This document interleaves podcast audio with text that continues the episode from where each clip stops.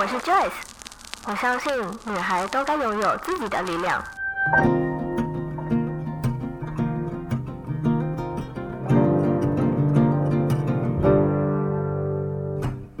分享让我们彼此之间不再疏远，不管是财务或身心灵成长，身为女孩的我们都该拥有精彩的人生。在这里，跟我一起成长，一起阅读不同的生命典范吧。欢迎你来到一则茶室。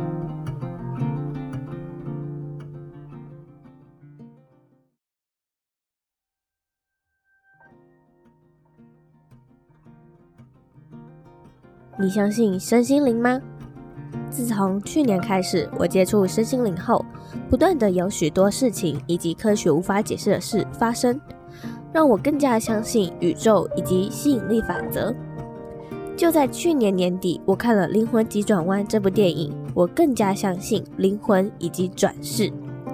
而今天很开心的再次邀请到 S 边来和我们分享他接触身心灵所遇到的神奇与神秘的故事。不过这边想做个声明，这次的录音音质有点问题。已经尝试各种后置，还是无法改善回音或是摩擦音的问题。就算音质不是很好，但是也不会影响精彩的内容，还请大家多多见谅。那我们就赶快进到内容，听听 S 编精彩的故事吧。今天很开心又邀请到 S 边回到一则茶室，和我们分享他的故事。如果有长期在追踪 S 边的人，一定都知道他时常都会冥想啊，然后吸引力法则这些蛮厉害的心想事成，对，就只要许愿，感觉就会成功的人。所以今天就来和大家分享他在冥想这个过程中，跟接触身心灵的过程中所发生有趣的故事。那 S 边，你可以再和大家自我介绍一下你自己吗？好，Hello，线上的听众大家好，我是 S 风格社区工作室的创办人 S 边。那我自己呢，目前的工作室呢，主要的服务呢是帮自媒体还有 KOL 做社群顾问。那同时呢，我也是职业跟个人品牌的讲师。啊，我也有自己的音频节目，叫做《让思想去旅行》。然后今年又多了一个身份，就是作者。对，我推出了我的新书，叫做《你值得更好的梦想》，所以也是蛮斜杠的人。没错，之前呢也有看 S 边在 IG 的时候直播，有和大家分享，就是你车祸濒临死亡的经验。没错，对。但那个时候，老实讲。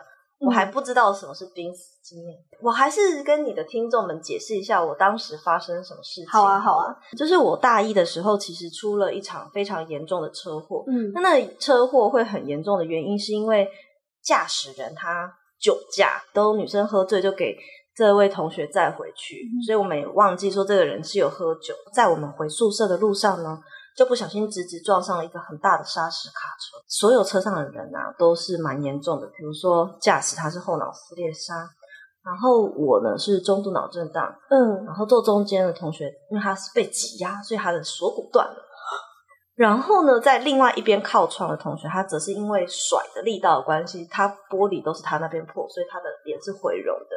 天哪，很可怕！我觉得你很幸运，我算是里面算轻微的，对啊。可是也因为这件事情，让我变得反正也很愧疚，就对。嗯，那个愧疚感很奇怪，就是说我当下醒来，然后听到教官说：“哦，其他的同学都怎么样，怎么样，怎么样。”然后我的愧疚感是觉得说：“为什么我是最轻微的那个？对，就是为什么我不能够去承担别人的痛或什么的？”嗯，那个时候我就是因为脑震荡，所以其实是整个昏迷的。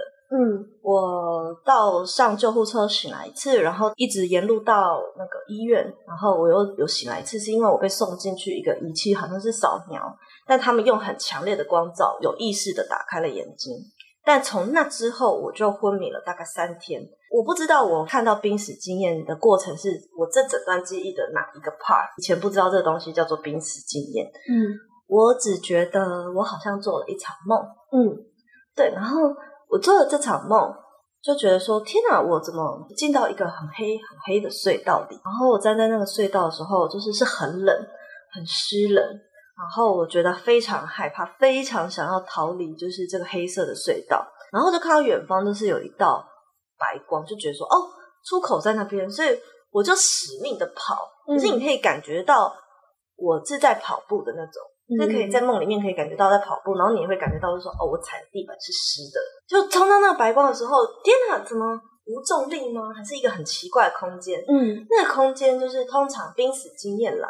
很多人看到的是什么？很多人看到的濒死经验是我走进去，然后飞起来，可能到一个很漂亮的森林啊，是草、嗯、草皮啊，或者是有的人是直接踩在草皮上啊，或是有的人看到一个楼梯啊，可是有亲人来接他。但是我嗯。冲进去这个白光之后，我没有什么都没有看到，它就是一片完全白的世界。然后我就是整个人是浮在这个空间里面的，我非常紧张。可是在这个空间里的时候，我开始可以听得到外面的这个空间以外的声音。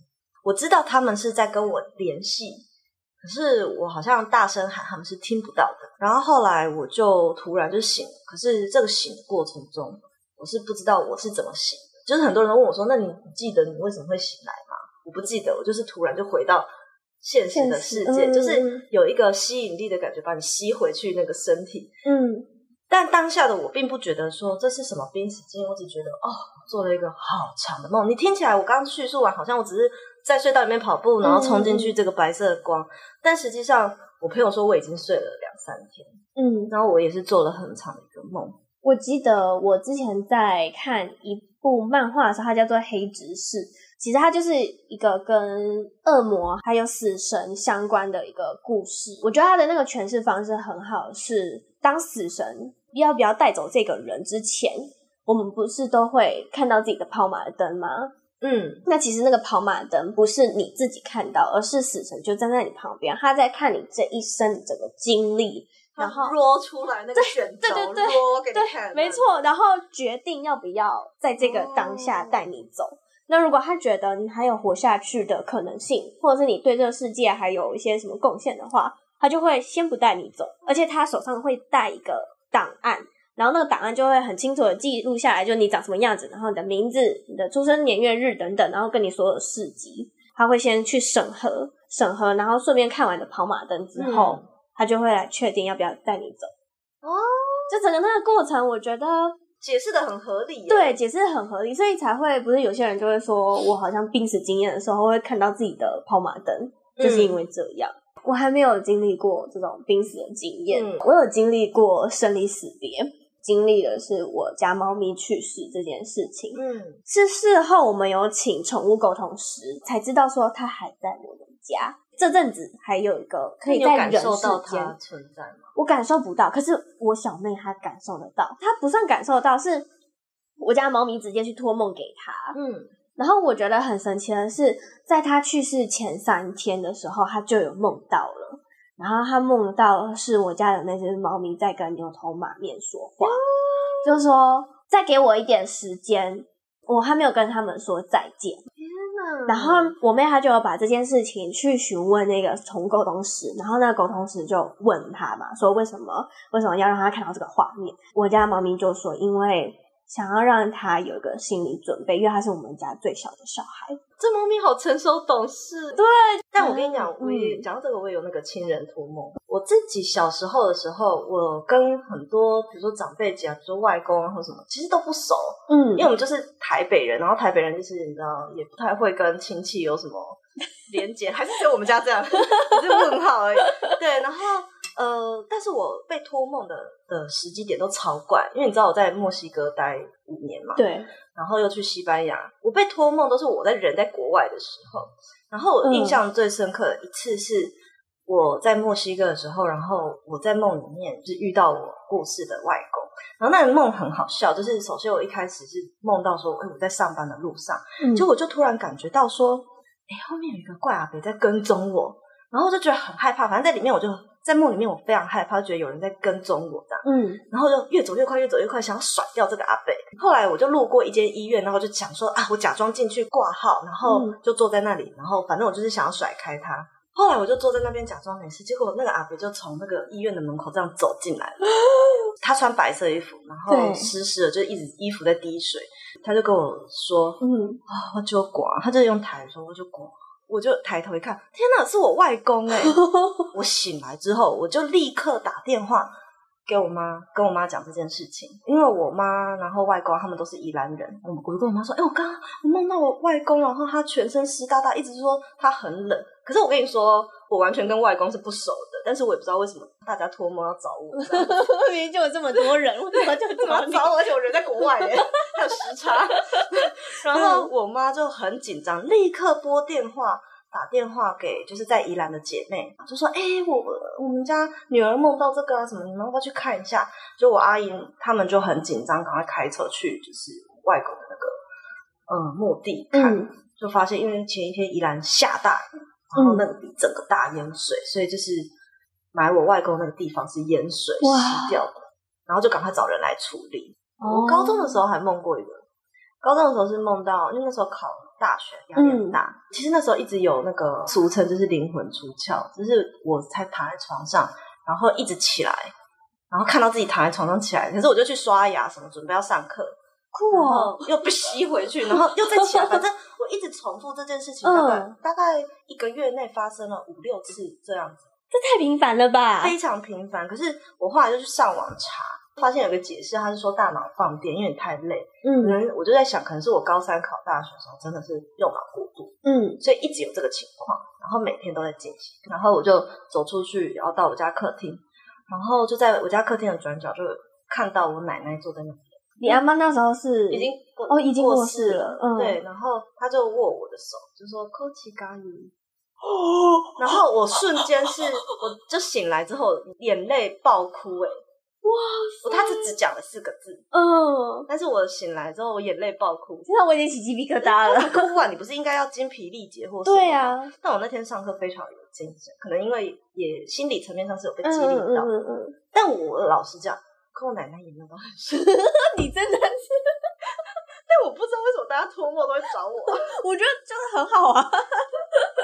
跟奶奶没不很不是很熟，但是还是会感动。我不知道。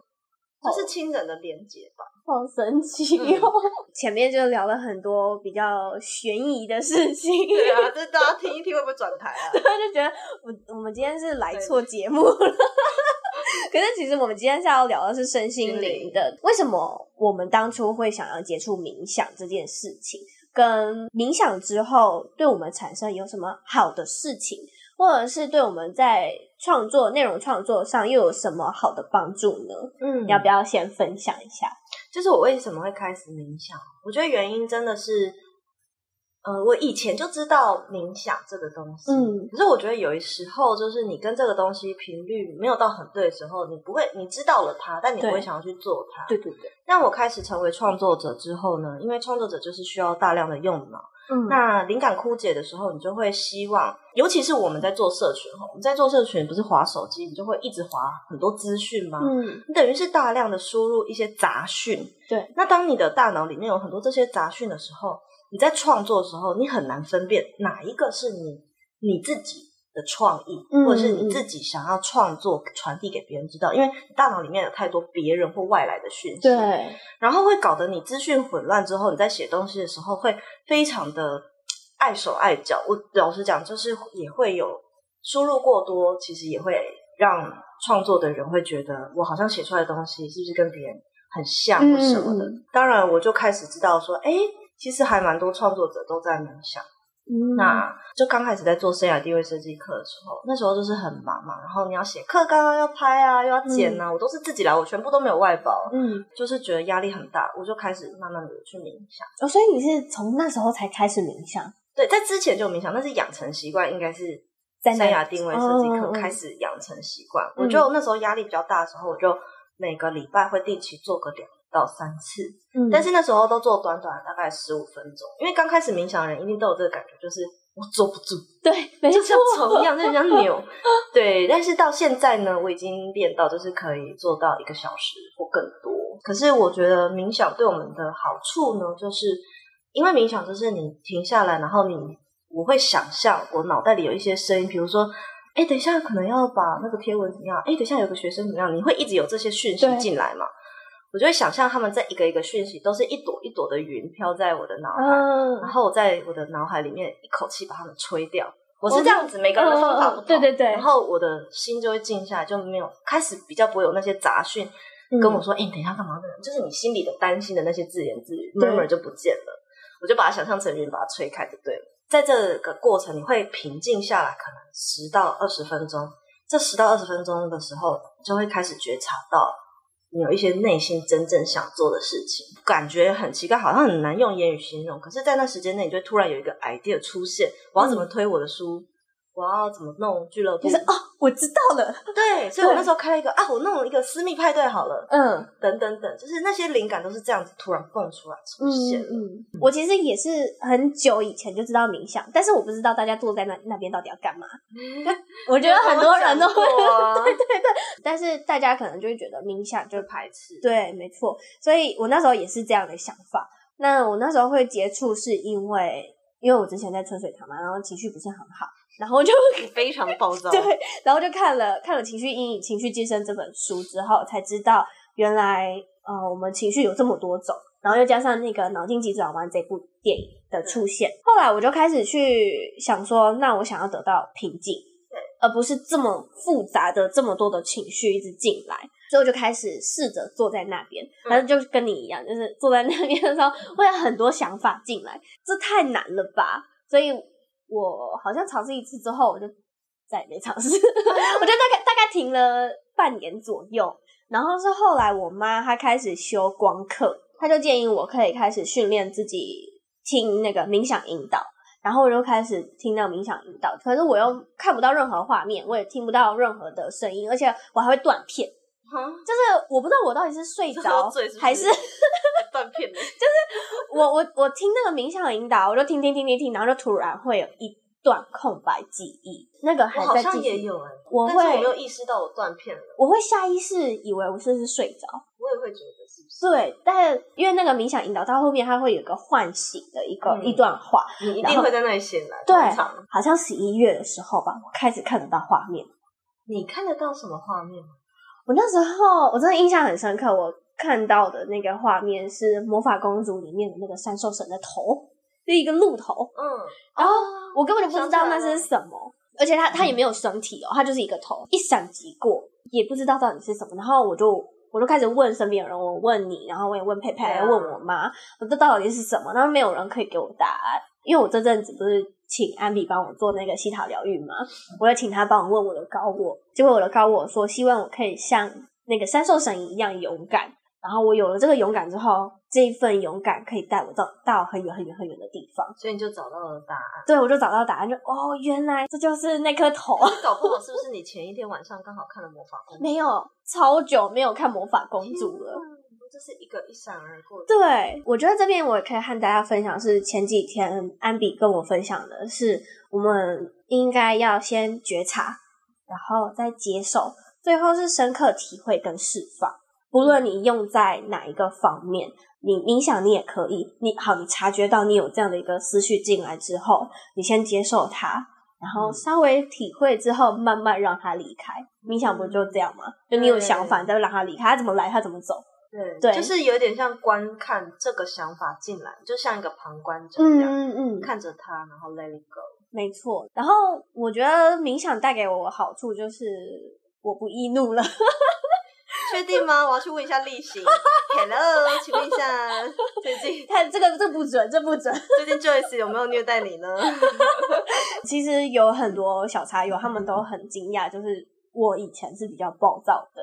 因为他们就觉得我看起来就是爱笑的一个女生，啊、然后情绪是非常稳定的。但是我说没有，我以前不是长这样。我觉得这也是冥想之后我开始改变的，就、嗯、而且我也开始发生一系列很有趣的事情。这我们等一下后面也可以再提到。好、啊，对。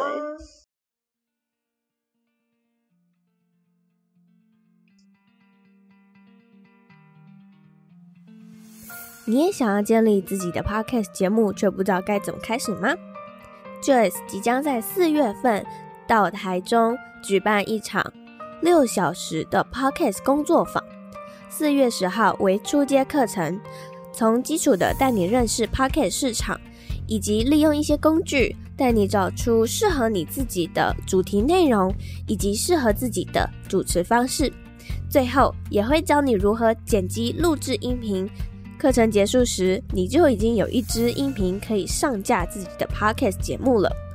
四月十一号为进阶课程，会教你更加进阶的剪辑技巧，以及如何邀请来宾、远距录制，还有如何使用社群媒体经营自己的 Podcast 节目，让更多的人知道你的节目的存在。而现在早鸟优惠，只要购买就可以享有。Podcast 养成班一个月的观看使用权，如果你是两堂课都有报名的话，不但会赠送你终身的 Podcast 养成班永久使用权，以外还会再赠送你九十天的一对一音频顾问，让你有任何的问题都可以直接私讯我，让我陪伴你，并且解决你的疑惑。如果你对这个工作坊有兴趣的话，欢迎你可以在下方资讯栏的地方点击报名链接，开始抢购早鸟优惠价吧！期待当天见到你。那我们就回到节目里面吧。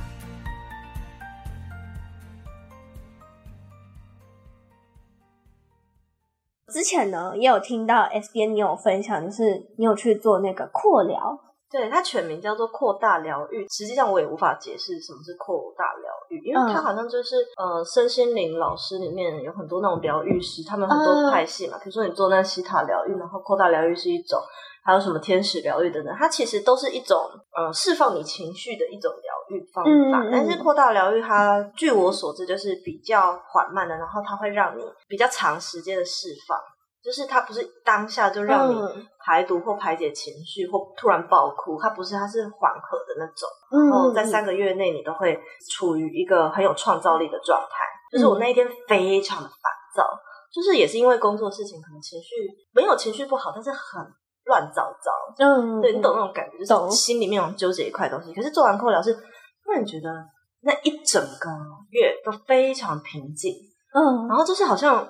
嗯，没有什么烦恼的那种平静，我这个感觉真的也很难形容。嗯、然后那老师就跟我说，你可以觉察一下，大概这三个月或是这两个礼拜内，就有可能开始有一些神奇的事情发生，或是你会突然会想要尝试你以前从来没有想要做过的事情。嗯，就总之你会变成一个很有创造力的人，也就是说，任何新的东西你都会试着去接纳它，然后可能你以前批判或排斥的东西，你也会去接受。就在这个时候，大概过一个礼拜。哦，佩佩呢邀请我进去了一个群组，嗯、叫做“二十一天丰盛之旅”。通常我被邀请到一个群组，突然的时候，大家第一个反应是什么？一定觉得，哦，不会是诈骗吧？是广告。过去的我一定是这样子，嗯、但是当下的我停了一下。我就突然觉得，我好像应该要加入这个群。哦，每一天都有一个冥想挑战，所以在这二十一天里，每一天都有一个冥想的功课。嗯，然后冥想完之后呢，要写下一些可能感谢谁啊等等，就是有一些作业，就对。我觉得很有趣，所以呢，我就从第一天就开始做。那我大概做到第三天的时候，有发生一些神奇的事情，就是它里面有搭配一些他自己丰盛之旅的音乐。嗯，然后冥想的过程中，我突然在我的脑海中呢，看到紫色的火焰。嗯。我一开始是吓到，因为我是面对窗户在冥想，就是我家房间的窗户，嗯、面对窗户在冥想。你以为你家烧起来了吗？我那时候我好像跟你讲，我就以为我家是失火啊，所以说天哪，怎么会有紫色火焰？但是我确信，就是音乐还在，所以我确信我还在冥想。然后我就先让自己平静，就是去接受我看到的东西。嗯嗯，他只要讲了那一句梵语，那个火就会唰，就是烧的很旺哦。嗯、我结束之后，其实我是有点害怕，我就立刻打电话给那个疗愈师，然后他就跟我说，其实他也不知道紫色火焰是什么意思，但是呃，他要我把不好的意念就是丢到那里面去烧，如果下次再看到，因为那个疗愈师其实他算是有点刚学，嗯，是有一次就跟他约我们一起去上他的老师，就是教他疗愈的那个师傅、嗯、老师，他有开一个瑜伽课，然后那个瑜伽课很特别，是。有带你做饭唱的瑜伽课，嗯，那我不知道大家有没有做过，就是做瑜伽都知道瑜伽有很多类别，对，那有这个类别，它好像是可能是忘记叫什么名字，但是他前面会带你做饭唱，嗯，就是梵语的唱歌，然后老师在教那个歌词的时候，这个瑜伽老师就突然讲了那一句梵语，可是我有点忘记那梵语叫什么，然后他就说这个梵语的意思就是指的是创意有创意的紫色火焰，现场有人是做创意工作吗？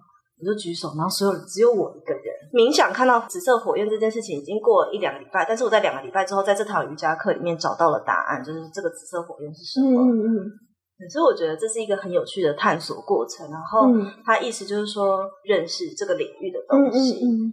对，然后他想要给我带来更多就是创意，然后让我去创造更多不同新的事物。这样子。嗯。呃，我觉得可以跟大家分享一个，就是。以前我从小的时候我就知道，只要别人或者是我自己拿手放到我眉心中间，我这边会感觉怪怪的。是后来好像也是在跟你聊天的时候，嗯、然后我才知道说，哦，原来那是眉心轮，然后我才去跟我家人分享，说你们有这个能力吗？全家只有我有这个能力。大家都还是会对，还是觉得很神奇。我是开始冥想之后才知道，就是这边这样摸，它会转来转去的。我妈她有跟我解释，会这样的感觉是因为我们之前不是我的，比如说其中一世好了，不是不是地球人，我之前是在其他的星球上面的，那、哦、我们是用心电感应在沟通。哦。然后我会有这样怪怪的感觉，是因为我还不习惯来到地球用喉咙沟通。我就觉得你长得很像什么爱美星人啊，什么东西啊？随便乱取一个名字。我们的下一题呢，其实就是要和大家分享我们冥想过后拥有心想事成的这个魔法能力。嗯，对。那我先分享是我的外套飞走这件事情。哦，就。呃，那件外套我非常喜欢，因为那算是我们家每个人都有这件外套。呃，可是因为它很轻，然后又加上我现在住的地方在十三楼，哈，那天刚好风很大，所以我就把它挂在阳台上面。嗯、那我挂的时候，我其实就已经想说它可能会被吹走，对，所以我就先拉了那个拉链，让它稍微不要飞走。结果我当天下午的时候，我就出去工作，吃完饭之后回到家。嗯他果然不见了。可是那时候我整个是一个有点烦躁的状况，因为那时候同时间进来了很多的案子，然后我就一直在我要去剪音频、找外套，这中间一直在纠结。我最后决定就是找外套，所以我就抓了手机跟钥匙，我就直接冲出家门，因为我不知道它到底飞到哪里去了。我家对面就是工业区，有可能飞到工厂里面，然后被机器卷走，我也不知道。嗯，我就在。寻找的时候，我有一闪的念头是拜托宇宙让我找到它。我一有这个想法之后，我就走到对面去。对面它其实是一个草皮，然后草皮的外面是一些铁栏，然后我就看到了外套好好的挂在那边吹。哦，对，很幸运呢。对，然后我就天哪！而且自己是乱走还是你就我乱走？哦，因为我就想说，反正这样再找回去嘛，找回去。确定那是你的吗？搞不好你又捡了。那是我的呀。OK。然后，然后如果是 Uniqlo 的话，很有可能都是大家的。对对对对对。后来，呃，其实又有另外一个也算是心想事成的事件，嗯、是因为我二十五岁以前，我其实想要拍一个婚纱照。让自己有一个纪念，oh. 所以我在去年的时候，我一直狂找，可是因为我就找了之后太多间了，我不知道到底哪一个好，然后价格又非常的广泛，结果我就不小心找到了韩国艺匠这间公司，嗯，然后我就看了他的那个照片之后就超美，是你要的感觉，是要，对对对，然后可是它的价格超贵，我就想说可能这个愿望就没办法实现，嗯，结果隔周。他们家的公关就写信给我，不是吧？他就直接写信跟我说，可不可以有合作？但是你有先写信给那个韩国艺匠吗？不然他们怎么会突然邀约你啊？应该是说他有长期在听我的 podcast，然后他是我的粉丝。这吸引力法则哎！你先想到了，我好想要这家店的婚纱，然后隔一个礼拜。嗯，公关就找你了。对，公关就找我，然后我就说，我们可不可以有那种互惠的方式，就是我去体验拍婚纱，然后他才说，哎，好像可以来邀一批，就是 podcaster。我跟你讲，嗯、可是你是冥想之后才心想事成。对，我是不用冥想，你是一直都是，从以前到现在就一直心想事成嘞。我就是一个大磁铁，就是我一直觉得我很想要出国工作，然后后来就有那个墨西哥。工作这个机会，我觉得更夸张的一个心想事成，跟你们分享。你那个都是小 case，我有一次就是很夸张，就是我们公司以前在墨西哥公司的尾牙，嗯，然后我们是一个台商的大集团，所以我们尾牙都是呃三四百个人聚集在墨西哥城，然后开一个大的尾牙。嗯然后这个尾牙呢，就是都会有抽奖嘛，嗯，所以我一进去的时候，我就我还很记得我那是我人生的第一个尾牙，因为那时候我才刚毕业。然后他们抽奖是这样，就是你一进场，他会先发给你一个号码牌。我拿到的那个号码牌是六十六号，六六大顺，嗯，已经已经是一个很好的兆头了。然后呢，我就进去开始吃饭，然后已经开奖都是从最小的开始开到最大。对对对对对。我们大头奖总共有两个，所以其实几率也算高。嗯、一个是我们总裁的，一个是总裁夫人的。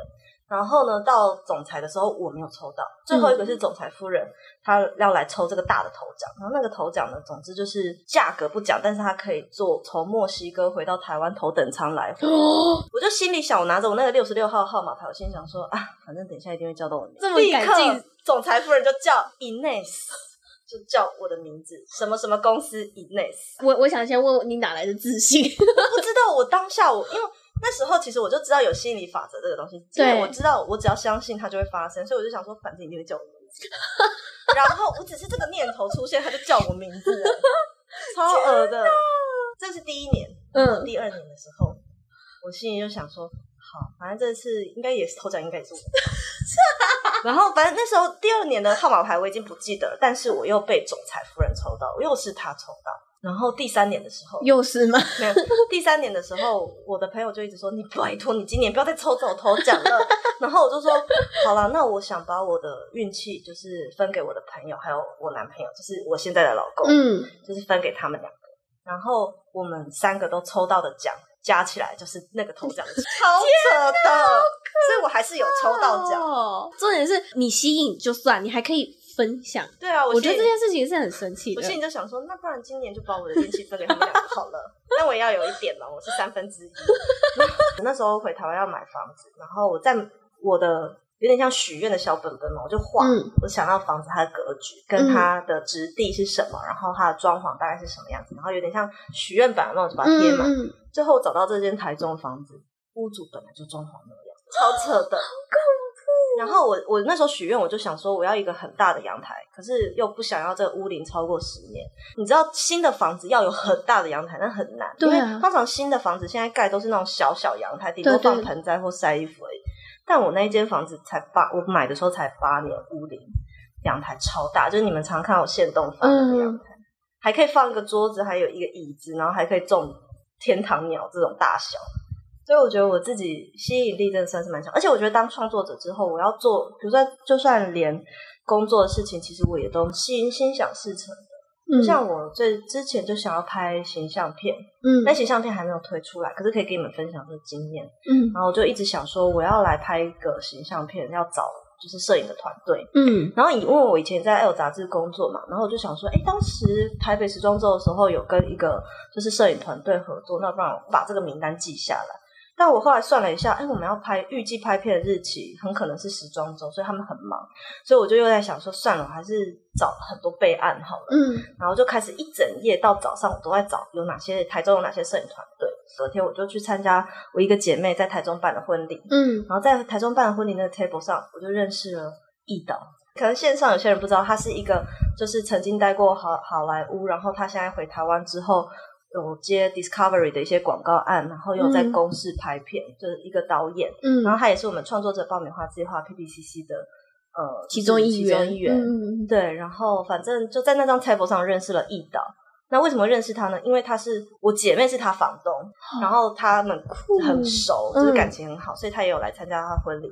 那好死不死就很奇怪，我我好姐妹是我大学同学，大学同学跟他的房客 在同一桌，这这个安排已经够怪了之外，我刚好跟我大学同学在聊自媒体，一导一听到过来就说凑过来。那时候还没有想到，只有直觉说，哎，好像就是要我去认识这个人，嗯，可是我不知道我可以认识他要做什么，因为导演感觉跟我圈子也没什么。关联就是都是广告跟行销是有一点关联，可是感觉跟自媒体还是有点不一样。不过我就随口说了一句说：“哎，我昨天晚上没有睡好，因为我一直在要拍形象片。”他说什么？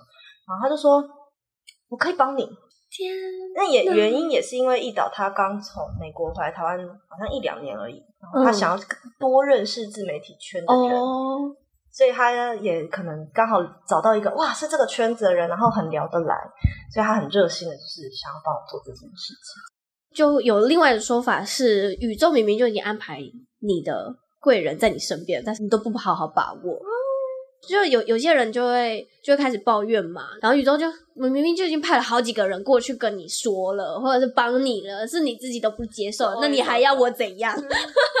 对，所以我觉得，我觉得你就是宇宙就帮你安排这些，抓到那些 hint，对，是哦，好像要我去认识这个人呢，但我不知道为什么，但当下的我就好好的跟他 social，但其实我们是坐有点远，嗯，太神奇，我觉得你的吸引力法则都是大事，我的都是小事。我们都有看完《灵魂急转弯》嘛？嗯、那你觉得你的火花是什么呢？我觉得《灵魂急转弯》里面讲的火花 spark，其实他在电影里面就讲得很清楚，就是你做一件事情，然后你觉得，嗯、呃，那就是你命定要做的事，有点像这种感觉吗？是吗？嗯，我怎么记得他好像是说，当你准备好要活着的时候，哦，对对对，就是我觉得可能是那种有呃让你。激起热情的事情就叫做火花吧。嗯，对我而言是这样啊。比如说，在什么样的情况下会有感觉呢？比如说，就像之前十二月的时候，我不是办了一个椰蛋市集。嗯嗯嗯。然后那时候我一知道，就是这个椰蛋市集我已经准备好要办的时候。这个就超兴奋，燃烧整个身体。它已经不是火花，它是火苗或火焰，就是 burn 那样。对对对对，我每次很容易要做一件未知或者是我很有兴趣的事情，我觉得很有趣很好玩，我就会燃起热情，就有点像是，比如说我知道我接下来我要去高空滑伞，嗯，或者是我要去浮潜，然后那个兴奋感就是我的火花。嗯、所以我觉得火花不一定是你。可能一定要做专长的事情，或者是你对特定的事情的热情，而是一个瞬间，嗯、然后你找到你的火花，有点像这样的感觉。嗯，我觉得我的火花有点像是二十二号，就那个落叶的那个过程。嗯、因为像刚刚我们开录之前，我跟你分享，就是我去苗栗玩的时候那一天，哦，可以用心无旁骛来去形容。嗯然后我那一天就真的完全没有处理工作的事情，我甚至连电脑都没带。然后会很焦虑吗？我很容易就是不会耶。我那天特别不焦虑，我就很享受的每一个当下，就好开心。我要去采橘子，因为我从来没有采过橘子，嗯、那边很漂亮。我在去采橘子的时候，就真的是有点像是我在玩。我是一个孩子一样，我就拿着那个篮子那边跑来跑去，在在树林里面跑，像小红帽一样。对对对，反正就是就发现采橘子是你的火花。不不是啦，是因为采橘子所以找到了自己的火花，就是有点像是二十二号他说的，就是享受那个当下那个 moment，然后去体会每一个，不管是你吸进去的空气，或者是你看到的景色，你触碰到的东西，我觉得这是现阶段的我的火花。那我觉得你解释的很好哎、欸，其实我我可能我刚刚解释的没有很好，也许我的会有那样的兴奋感，就是因为我当时很享受当下，在西班牙的一个小岛叫做马约卡岛，嗯，然后我参加了一个 tour，就是呃冒险的 tour，然后你必须要浮潜，然后爬到一个悬崖上面，然后从上面跳到海里面，很恐怖哎、欸，很可怕，对不对？我跟你讲，我有惧高症，可是当下的我是。非常有兴奋吗？对，然后我觉得我享受那个当下，就是享受那个坠落感，跟眼前的景色，还有身边的这些每一个人，就是跟他们的交流或什么然后里面有一个 tour 也让我很享受当下，就是我们要进到一个 cave 里面，不知道中文是什么，就是一个洞洞穴。对，进到一个 cave 里面，然后那个 cave 里面是都是充满了海水，所以我们是必须要。它的海水是只有留一点点空间在头顶上十公分，所以我们必须有一个这样子呼吸的潜水的啊啊啊，然后里面你在里面看的时候，那个水里面是闪闪发光的蓝绿色，而且是真的，真的是黄金的那种闪闪发光哎。嗯，然后当下的我就是非常开心。我跟你讲，我不会游泳，可是我非常的开心，然后很享受那个 moment。哇，对。对啊，所以我我觉得这个应该就是火花，生命中的一些小事情，嗯，可以让你感到很开心、很兴奋、很兴奋的。活着是美好的事情，那就是一个火花。最后一题呢，其实也是想问 S B N 说，你刚刚不是有提到说你的吸引力法则非常的强，嗯，所以就想问问看有什么秘诀吗？其实这个秘诀应该是每个人都可以用，但我没有刻意去用这个秘诀，我觉得它是一个特质，就是。你善于给予，然后你自然而然就可以接受更多的东西。因为为什么我要这样讲？嗯、就是宇宙的能量啊，它就是流动的，对，我一直相信它一定是平衡的，就是流出去的会再流回来。所以不管是实体的物质，你给予别人，可能终究就是我们都说不要贪小便宜嘛。你请别人吃一顿饭，可能累积很多很多这顿饭之后，你可能后面会获得的是更大的东西。只是它不会在现在此时此刻，宇宙不会现在此时此刻还给你。哦，那。心态以及对人的友善也是这样子，友善跟心态或者是爱，它是一个无形的。对，我们刚刚说请吃饭或者什么送礼物，这是有形的。嗯。那不管是无形或有形，你在给予的过程中，就是我有一个我自己是蛮喜欢帮助别人，或是给予别人爱啊或关心啊或什么，可能巨蟹座吧，就是这样。嗯。就像跟别人出去，我也不会计较说我多付一点或这顿我请客，我不会觉得怎么样。嗯，对，那。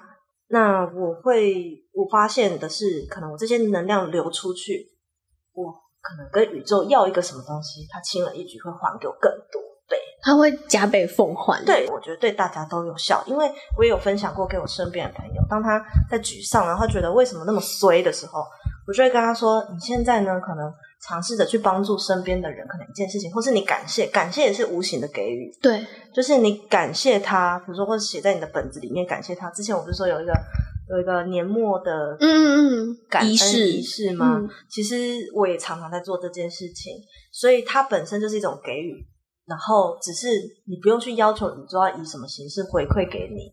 当你想要的时候再去许愿，那他因为你之前有累积一些分数在那里，嗯，他会还给你更多倍。这个不求回报的付出，对，这是一个带着爱与感谢的付出吧。嗯。对，然后你也不是带着目的性去接近别人的那种付出。有一些人，比如说我请他这顿饭，是因为我期望他帮我做什么事。嗯嗯嗯。但是我的给予是那种不带期望的，我只是想对，单纯想对这个人好，因为我觉得大家频率好像还蛮对的。嗯嗯嗯。这类的感觉。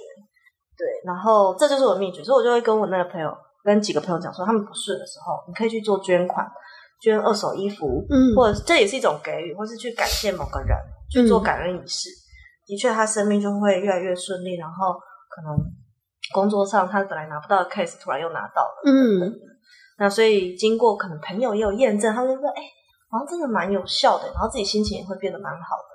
所以我觉得这应该是一套，it maybe 吧，大家可以去试试看，去实验一下，再来告诉我有没有效。我觉得这是一套可能每个人都适用。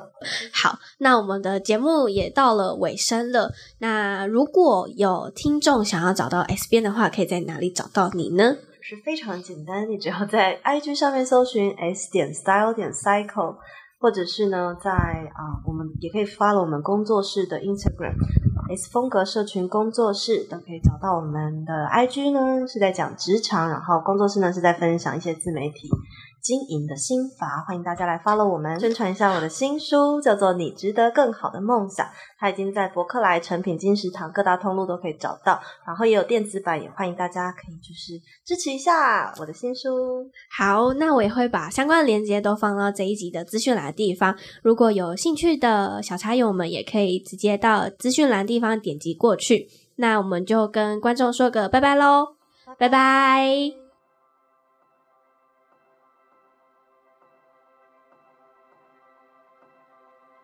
听完今天的故事，是不是觉得吸引力法则真的很神奇呢？